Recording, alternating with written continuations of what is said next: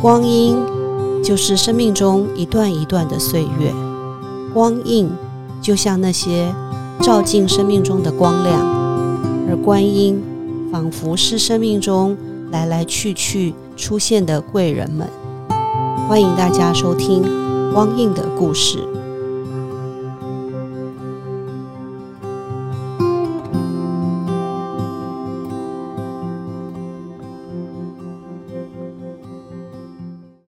今天我们特别邀请到的来宾呢是呃国立中山大学哲学研究所的所长杨婉仪杨所长，婉仪你好，你好，呃婉仪今天是特别从高雄上来哦，对，没错，那个我我知道您是哲学研究所，但是又知道你在学校教生命教育哦，是。那呃我记得我从中文系后来去念哲学研究所的时候，我们系上的老师。特特别透过助教跟我们两个念中文系的女生要求我们不要再念了，原因是呃念中文系的人来念哲学，可能感性跟理性会不平衡，然后他觉得女生将来要结婚生子啊，就会浪费国家资源。我觉得这样很好笑。可是我后来自己在念哲学硕士博士啊，也是一样，女生很少。所以我不晓得，万一你在念哲学的过程里头，有没有遇到过一些像这样子性别或者是理性感性的质疑？我觉得这个问题确实在哲学研究所蛮严重的。比如说，像我们所上的女生，事实上是比较少，所以有些时候他们在参与讨论的时候，他们自己会觉得自己有一些压力。曾经有学生私下这样跟我反映过，而且他们会觉得好像很不安。为什么会不安？因为如果当一群男生一直彼此在那边对话，然后他们的声音、他们说出来的东西没有被适度的重视的时候，事实上他们会感觉到有一种受挫的感觉。好像性别的课题在这种比较思辨型的系所比较严重，是没错。因为我们想啊，我记得那时候在上伦理学也是提到嘛，嗯，就是大部分的伦理学或哲学都是很偏向阳刚的理性的。面向对，没错。那你在求学的过程呢？你是在法国念的博士？对，没错。我求学的过程里面，其实一开始念哲学的时候，我说实在，我以前不知道我到底要什么。然后是在一个非常偶然的机会，我听到一个从法国回来的老师，他在。他在上课，那他上课的方式跟我们一般认为的哲学的阅读方式很不一样。他就是对一个文本进行分析，然后在那个分析的过程里面，其实你会需要花很多方法去进入那个文本，然后去拆解文本，去思考。所以就在那一个刹那，我就爱上哲学。所以其实之前我完全不知道哲学是什么，我也没有想过我要念哲学。你大学念的是什么？中文。跟我一样，对，所以我就非常疯狂哦，我就完全的投入到一个我全然陌生的领域当中。那刚开始确实我也会受到那样的压力，因为我身边的学长他们都是男生，嗯，而且他们习惯的表达方式是有点像辩论，嗯，感觉有点侵略性，对对我赢你，我要辩赢你才叫。哲学，对他们可以彻夜这样子不停的的对话，然后不停的辩论，不停的讨论，真的很疯，真的。然后其实那时候我多半扮演的角色也都是听，这是真的，就是听。当然我不否认，在那段时间当中我学到很多东西，可是而且那时候没有很很强的自我意识，所以是这样一路一路过来。可是等到我。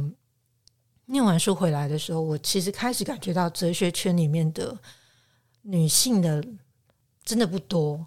你有在上一些生命教育的课嘛？对。那你的同事，我的好朋友岳建东曾经跟我说过，你救了很多中山的孩子们。他太夸张，因为很多年轻人遇到一些课题的时候，他可能不知道该怎么处理。那事实上，这也是台湾生命教育被重视的一个一开始的缘由。就是那个自杀防治啦，或者是自我伤害。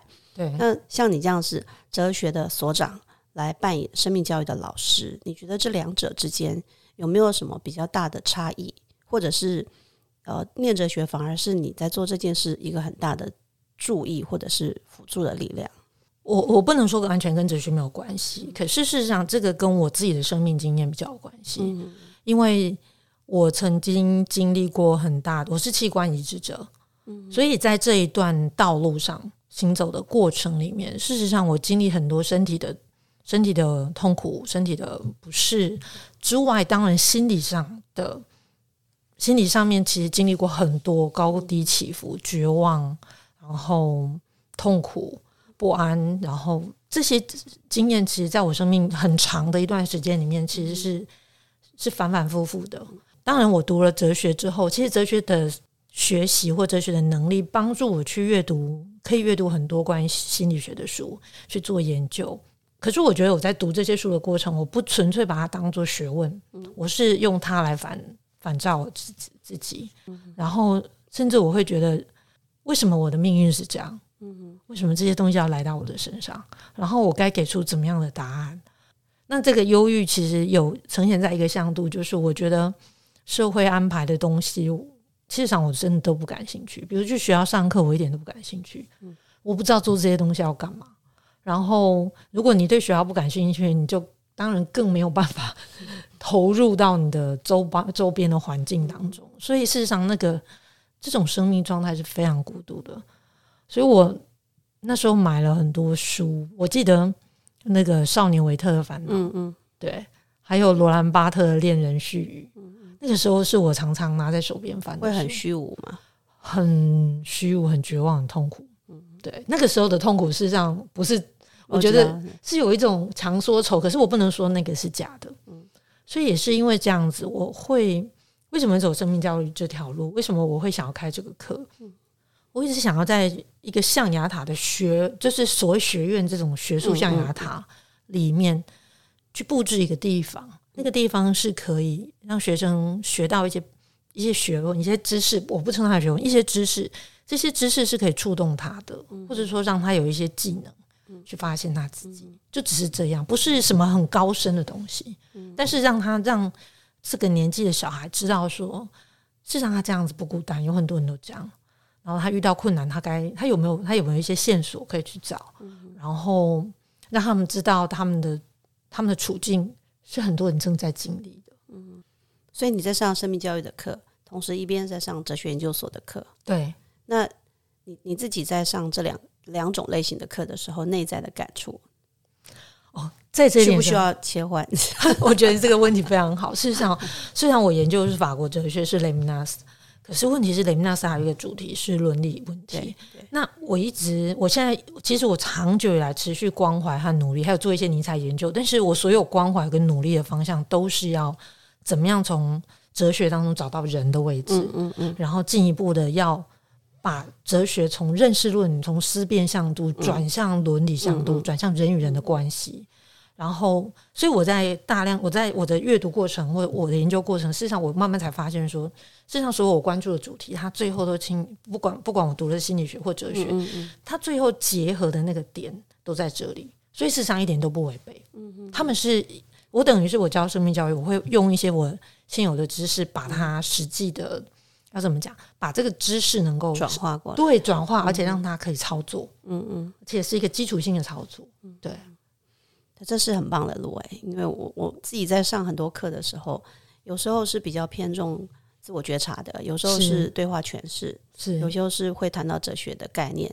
但我觉得学生不不太容易进入，所以必须要做很大的转化，对，让他们有一些生命的体验，甚至有一些活动。对，那我知道你上课都会，你刚刚讲布置一个那样的空间，会做一些活动的设计。对你，你比较呃。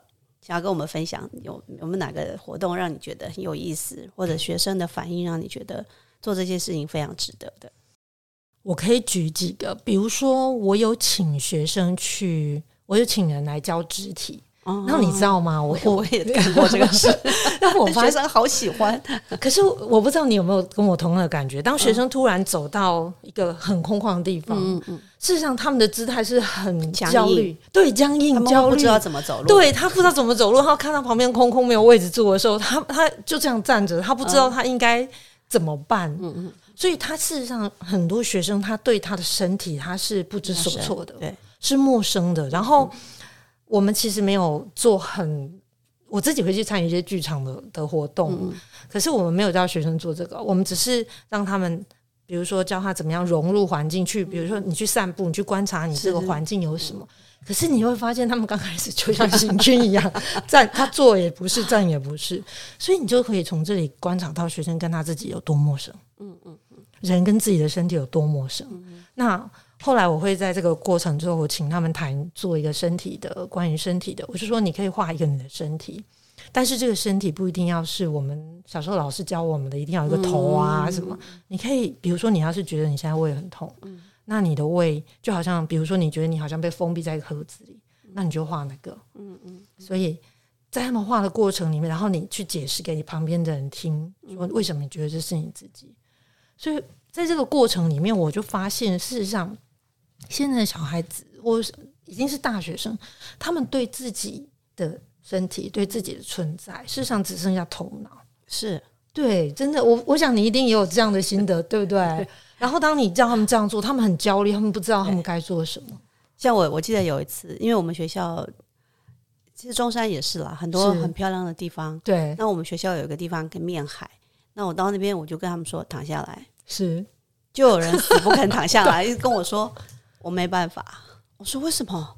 躺下来，今天天气很好，这里没有狗大便，草很干净，天地都很好，你为什么不能躺下来？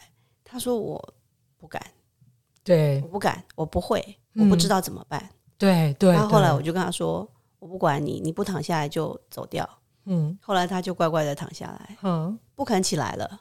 然后说：“啊 我第一次感觉躺下来的感觉真好，对不对？所以你也有深有所感。我觉得他们跟环境是很陌生的，跟环境陌生，跟自己陌生，对。所以让他们走动。有时候你会看到他们那个就是僵硬的肢体，对。可，是像有时候我会带他们到，下次你来学校，好。带你去看我们那个大院桥，好，那个木板的桥，很舒服。我就跟他们说躺下来，坐下来。哼，后来他们就看别人躺嘛，就躺了。那我就在上面走，发现大家在上面，从很不知所措到放松，嗯到很放肆的躺，对那，真的是一个需要练习的事情。是，而且这个历程我觉得很重要，让他们开始感觉到我跟我。其实后来我就跟他们讨论，他们才发现，我就说你们是不是觉得身体就是一个工具？他们说是。结果我上完课，还有学生跑来，我就告诉他们我怎么样以前把身体当工具用坏的嗯，故事。结果他们下课学生吓坏了。跑来问我说：“ 老师，你是一直熬夜吗？”我昨天也熬夜耶。所以他们完全没有。之前我说你从来没有想过这样子嗯，对待你的身体。事实上，你是在上你你你，如果你的身体就是你的话，事实上你对待这样对待你的身体，他会难过。我我还有一次遇到一个很好笑，我就跟嗯学生说：“你们今天上课要做的事情就是走到外面去，嗯走到你觉得差不多了再回来。嗯然后你要去做什么呢？就是感受环境，感受身体，嗯你用你的感官知觉去跟环境对话。”嗯就有个学生就说要走多久？我说你觉得差不多了就回来。嗯 就那学生大概走出去两分钟就走进来。嗯我说你你进来干嘛？我觉得差不多了。我说为什么你跟这个空这个环境这么没有感受？他说我焦虑，对，我不知道我要在外面做什么，对，因为我怕别。人都回来了，嗯。我怕我这堂课浪费了，嗯。我不知道我在外面晃来晃去意义是什么。嗯，我懂，没有办法放松，就是那个知识感啊，对。他们觉得进到教室就要截取知识，对，然后他们问的问题通常都是最好你给我一个标准答案，对，没错，我没有办法自己想，对。因为我们很多学生年纪比较大，是。好像还比较好调调教一点，因为他们都是遇到自己生命有课题才来，嗯所以你逼他们做，他们会愿意去试试看。嗯，但是年轻人，你在学校里大概遇到都是年轻的学生比较多，对。我的经验是，事实上我我还有另一堂课，嗯，是视觉文化的相关的课，跟哲学反思相关的课。那我的做法是我从来我就是要做你刚刚说的，不给没有标准答案。嗯，我教他们怎么样去，因为比如说我举一个例子，我说第一天上课我就问他说：“你从你今天从家里来这，你看到什么？”然后他们就愣住，想不出来，好像有什么。我说：“你是不是有一个经验，你都没有看到东西？嗯，你是不是视而不见？”嗯，然后我接下来问他们说：“那你们在网络上别人说了一句话，你就是说有图为证，生图。嗯，那你真的觉得那个图是真的吗？就是如果他给你一张图，你看他他他如果随便摆拍一个东西给你看，那你就觉得它是真的吗？你有没有想过你看到的东西是什么？还有你有没有想过，你以为你看到很多东西，事实上你什么都没有看到？嗯，就是举刚刚那个例子。然后透过这样子的历程，才让他们发现说，事实上他们以为他们看到，以为他们确认的东西，比如说你在书上读到知识，你你除了把它记背下来之外，你真的知道它跟你的生命的连接是什么吗？如果它没有办法，这个背下来的东西没有办法在你身上发生作用，那你背下来为了要做什么呢？他们就会突然呆呆住。然后在这个先破除这个东西之后。我会给他们一些文本，比如看电影或什么，然后先带他们。就是我所有的课程一开始我不给答案，就是先给他麦克风，问他看到什么，然后再跟他们对话。用这个方式慢慢训练他们去看到细节，嗯看到自己看到的，而不是去看到听别人说的。嗯我觉得太多的人他们在在求学的过程里面。他不是要自己的答案，他是要别人都觉得对的答案。对，里面没有自己，他们已经太久没有办法思考，因为他们学习的东西都是别人灌输给他。对，没错。那他也很习惯，就是一直吸收。所以有时候要我问学生说你觉得怎么样，他们会看着我说还好啊，差不多啊。就是我以前在另一所学校教书，我的学生比较年轻的那个阶段，嗯，就常常问不到他们内在的感觉。甚甚至我让他们写呃校园的物，他们会看着我说，就就就这样子，有什么好写的？对，没错，我觉得你你的你说都是刚开始我就会遇到的情况，非常深刻，真的是这样。而且我觉得有一件事是很可怕，就是人们记很多知识，对，然后因为这样而觉得很满足，嗯嗯。可是事实上，这些知识都是。来印证哦，你也读到了，我也读到，然后我们我我是没有问题的，因为别人也是这样说的。可是事实上，当他自己遇到问题的时候，他他想办法只是要找一个标准答案可以用在他身上。可是事实上，这个东西不会是相符的。我们从小到大多少经验，我们遇到困难的时候，我们只是想要找一个人来帮我们告诉我该怎么做。是，可是没有人是你。我觉得应该要让学生学会你要怎么样从你自己给出答案，所以其实这个教育都倒过来的。对，其实他们应该从小就有机会，就像我们在讲说，法国人法国人好像中学生他们就要考哲学会考，但是他们那个哲学对他们来讲不是背的知识。嗯，所以我看呃，我有时候到研究生上伦理，我会用那一套那个绘本，是哲学的绘本，是学生还觉得。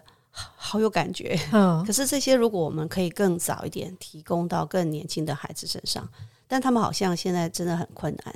整个那个求学的过程，尤其现在少子化，所有的人都在拜托他们来念大学，嗯。所以他们好像更少有机会去开启这个历程。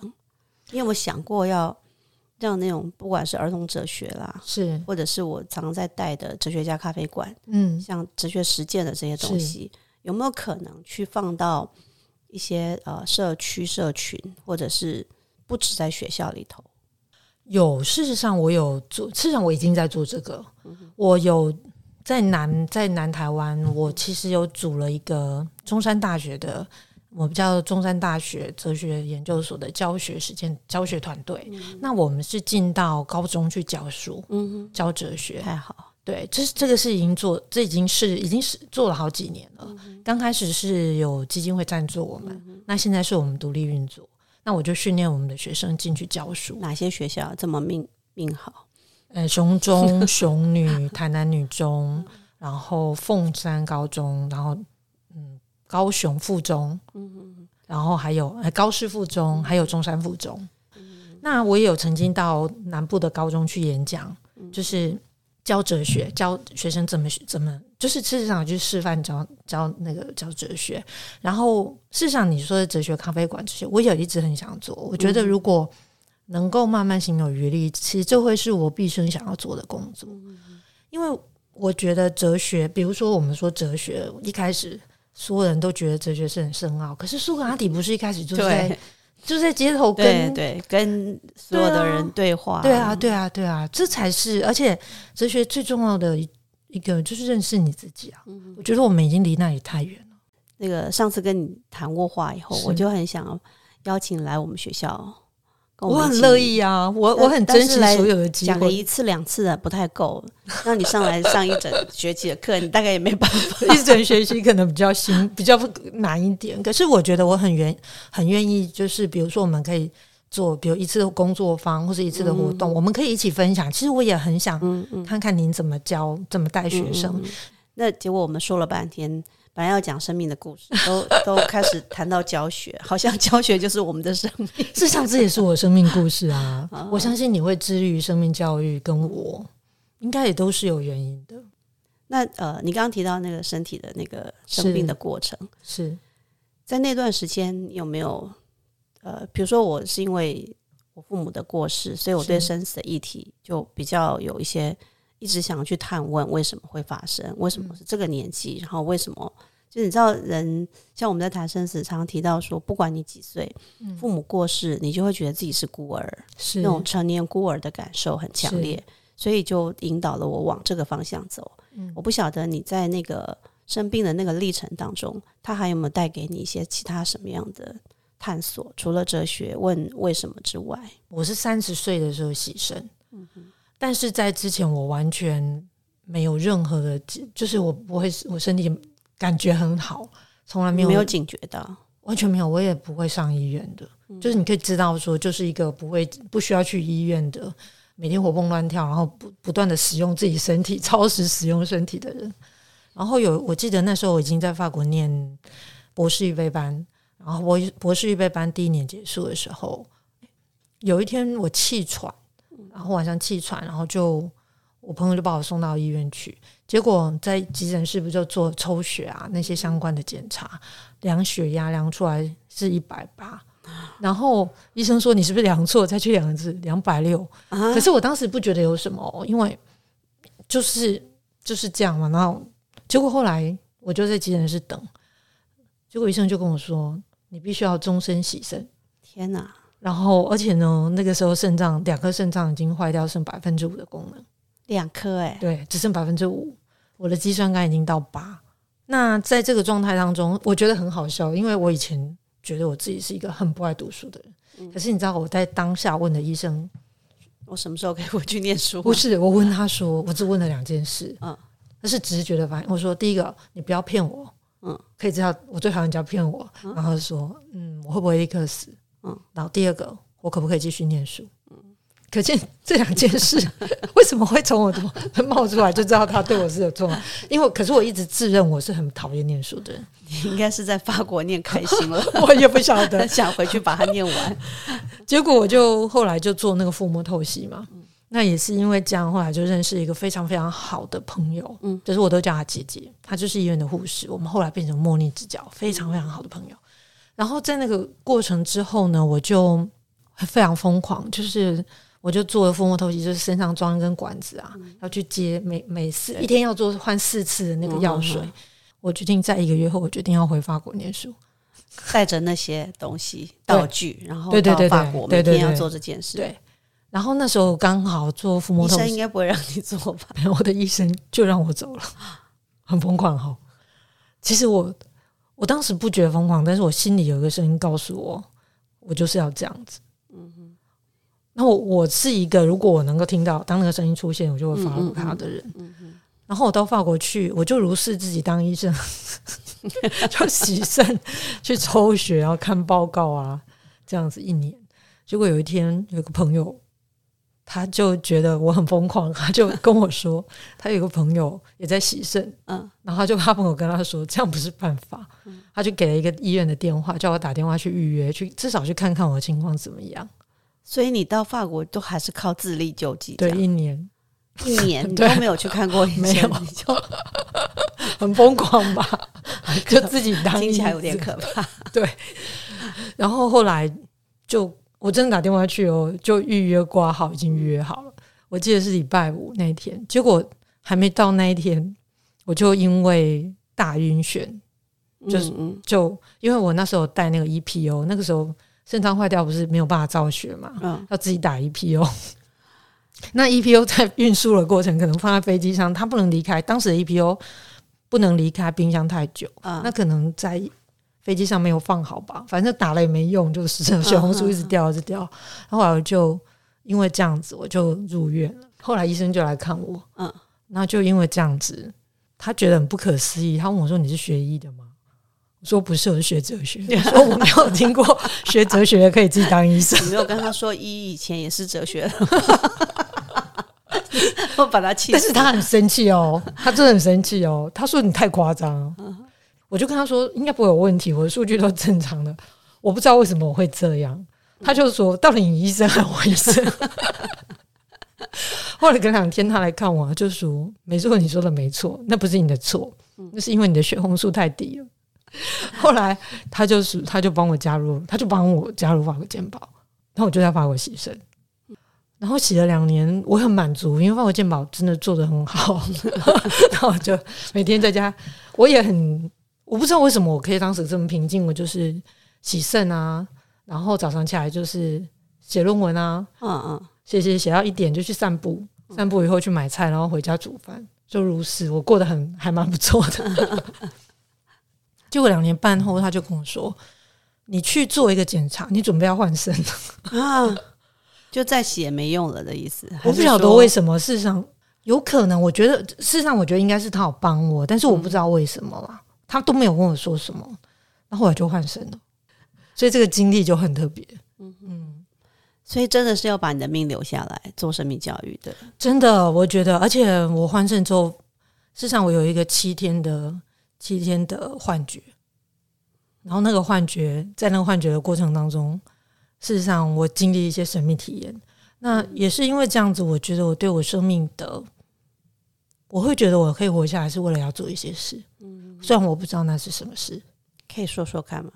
事实上，我那七天我是幻视又幻听，嗯，所以其实我看到的世界跟我听到的世界跟别人是不一样的。那我还是看得到别人看到，但是我看到很多别人没有看到，听到很多别人没有听到的。过后就没有了，就是那七天后就没有了。对，在最严重的时候，我看到一个非常非常大的十字架从天到地。我也我没有，其实我没有宗教信仰，可是我不知道，我当时就一直哭，我说：“你终于来了。”给给你肾的人应该是给基督有可能，对。事实上，我其实那个东西给我一个很大的创伤。我不当时啊，因为我不知道到底我是受到很严重的惊吓。后来就有一个小孩跳上那个十字架，就抱着十字架，转头对我笑。然后那个十字架消失，就很多的脸在我的旁边转圈圈。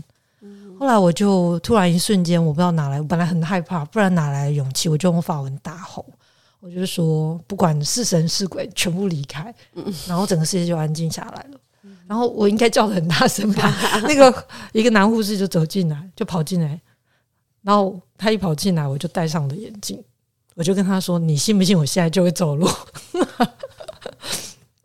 然后他就跟我说：“你不要想太多，你赶快休息。” 大概就是这样吧。对，然后这个。这件事其实一直对我造成，刚开始对我造成一个，因为为什么会是创伤？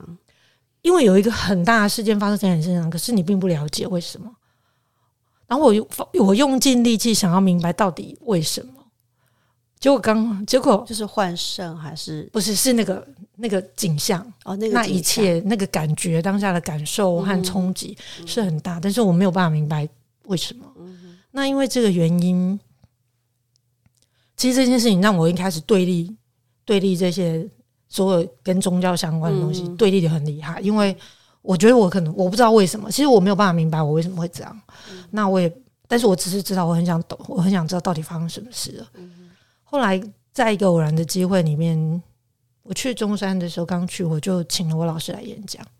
那我的老师的他就。我不知道为什么我以前跟他没那么熟哎，后来也是在一个很偶然的机会，我就告诉他这件事。啊哈，然后他听听，他就跟我说：“婉莹，你不要再想这件事，人生并不是所有事都需要了解的。”嗯哼，然后他就跟我说：“我觉得你是可以把很多人合在一起的人，联合在一起的人。”他就说：“你放下这些事情，嗯嗯，好好去做你该做的事，你的事业要开始然后他一说完，我就放下了，我也不知道为什么，可能他讲的那个事情连接很多人做该做的事，是触动了你。对，而且我觉得他，我本来跟我老师的关系，法国老师的关系没有那么好，虽然他一直支持，不是说没有那么没那么熟，可是也因为这样，我们就变得非常好的朋友。嗯，对，一些因缘机会，所以我很相信命运，他给你的某些东西，他他要带给你某些东西，虽然表面上看的看起来它也许是负面的，嗯嗯，可是是可能它不是你的理性以为的那个样子。是是，嗯或者可能你要到十年、二十年更久以后回头看，你才会看到那些事情，其实对你这个生命，甚至对跟你相关的或由你延伸出去的人是有意义的。没错，真的是这样。我觉得你说这个，你你这一段话是非常，就是我当下我现在的我的感受。我觉得我其实等于是死过一次又活又活过来，然后在这个死过一次又活过来的过程当中，事实上我我不是我不会刻意想要做什么，但是我就是循着，反正走到哪里遇到什么样的事情，我就去面对它，一步一步的走。然后我我看到什么，我觉得我该做，我就去做。但是我觉得这样的经历帮助我理解很多事，也帮我帮助我整合我自己。今天很开心找到你来，我也很这个开心，下次我们再好好的，你一定有可以，以教给我的东西，我们不然一起学习。我们的缘分不会这样子一直一直积累起来。我们还可以持续很很多很多的历程。好啊，非常开心。那我们今天就先进行到这里。好，谢谢，你，谢谢谢谢婉仪，谢谢大家。嗯